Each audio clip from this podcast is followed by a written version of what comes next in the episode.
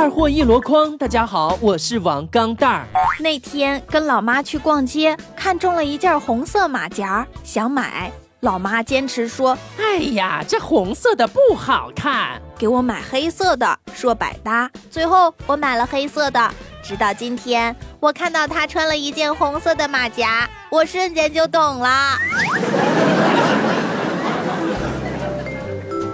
记得上大学的时候，我上三年级的妹妹问我：“哥哥。”我问你道数学题哟，瞬间心头一紧呐，惨了，不会很难吧？据说小学题可难了，我连计算器都打开了，非常淡定的回他：哼，嗯，可以啦，你说吧。八亿乘九亿是多少呀？这简直就是在侮辱我的智商啊！八九七十二，七十二亿呀！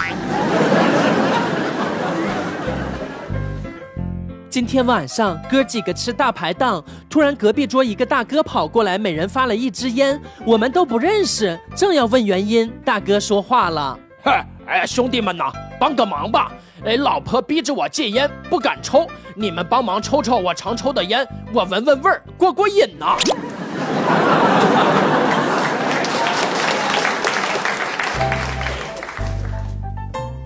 领导大裤衩怒气冲冲地走进办公室，对一个实习生萌妹子一顿批评，最后说了一句：“嗨，哎，你自己看着办吧。”那妹子弱弱地回答：“只要只要不找家长就行。”整个办公室瞬间笑抽，连平时最严肃的领导大裤衩都笑趴下了。那妹子还一脸无辜地看着我们。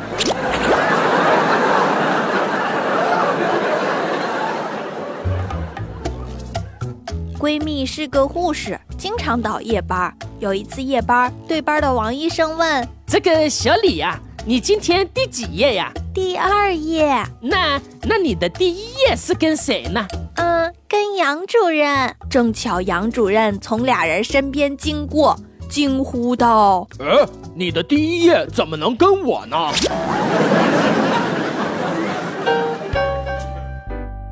晚上下班去烫头发。有个男的带着他儿子来理发，那五六岁的小朋友不肯，吵得要命，乱动剪不了。他爸最后说了一句：“剪歪了就不能泡妞了。”小朋友瞬间就安静了。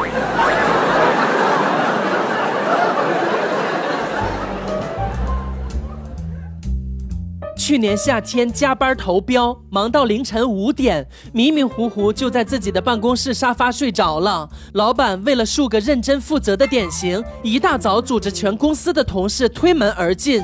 从此，我改掉了裸睡的习惯。后来，我每次加班都有人主动作陪，尤其是女同事最为积极。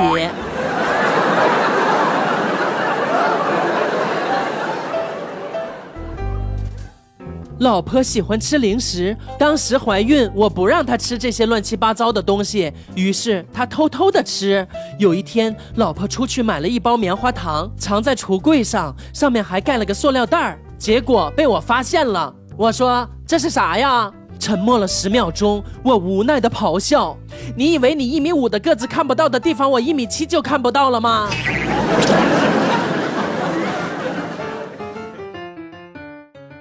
昨天去我哥家做客，侄子十二岁，正在书房玩 CF。一会儿，我哥气冲冲地冲进来，我拦住他说：“小孩子玩玩没事的，就当放松啦。”我哥没理我，直接冲我侄子喊：“老子 YY 一直喊 B 地区已经安放炸弹，你不去拆，还在 A 区磨蹭个毛线呢！”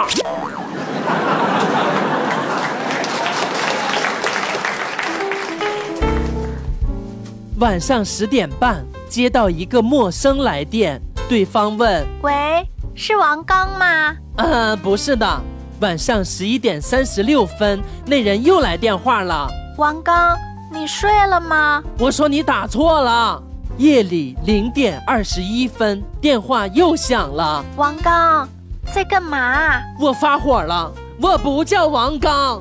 凌晨四点，我怎么也睡不着了，想起那个电话，于是拨了过去。对方迷迷糊糊的问：“喂，谁啊？什么事儿啊？”我冷冷的说：“哼，没什么事儿，就是想问你找到王刚没有啊？”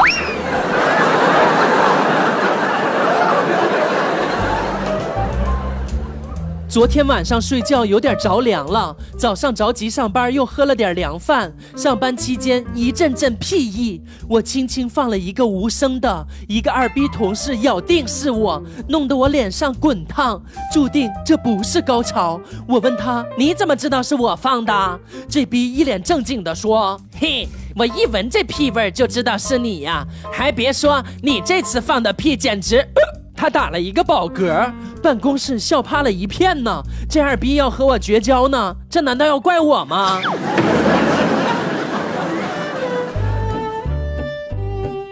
今天二货老婆正在做油炸花生米，这时电话响了，于是他去接电话。回来以后发现已经炸得黑里透亮了，这仅仅是前奏。接着那货竟然把糊了的花生米用洗洁精洗干净、晾干，用干磨机磨碎给我当咖啡喝。我他妈竟然没喝出来，一直到他笑趴下才告诉我。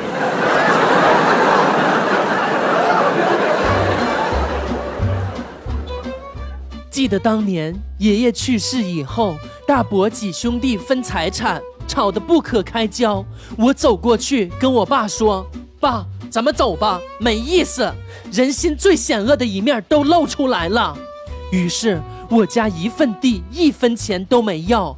几年以后。现在我在一家五百强的企业里做老板的司机，而当初我几个堂哥堂弟父母分的房子地拆迁以后，都分了好几百万呢。这件事情告诉我们，有些逼是不能装的。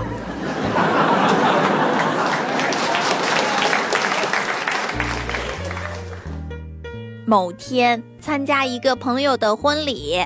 主持人问新郎：“你愿意娶她为妻吗？”嘿，你问的不是屁话吗？不愿意娶她，我花这么多人力物力的弄这个阵势干什么呀？一个同事的老婆给他生了个女儿，女儿出生的时候正好梅花盛开，所以给他的女儿取名叫做亚梅。转眼女儿要上幼儿园了，因为离家比较远，为了方便接送，同事决定买车。当然，买车前先学车。没想到教练是他邻居，现在已经到了练习移库的阶段。每次轮到同事练习时，教练都会细心的提醒他。亚梅爹，一库一库。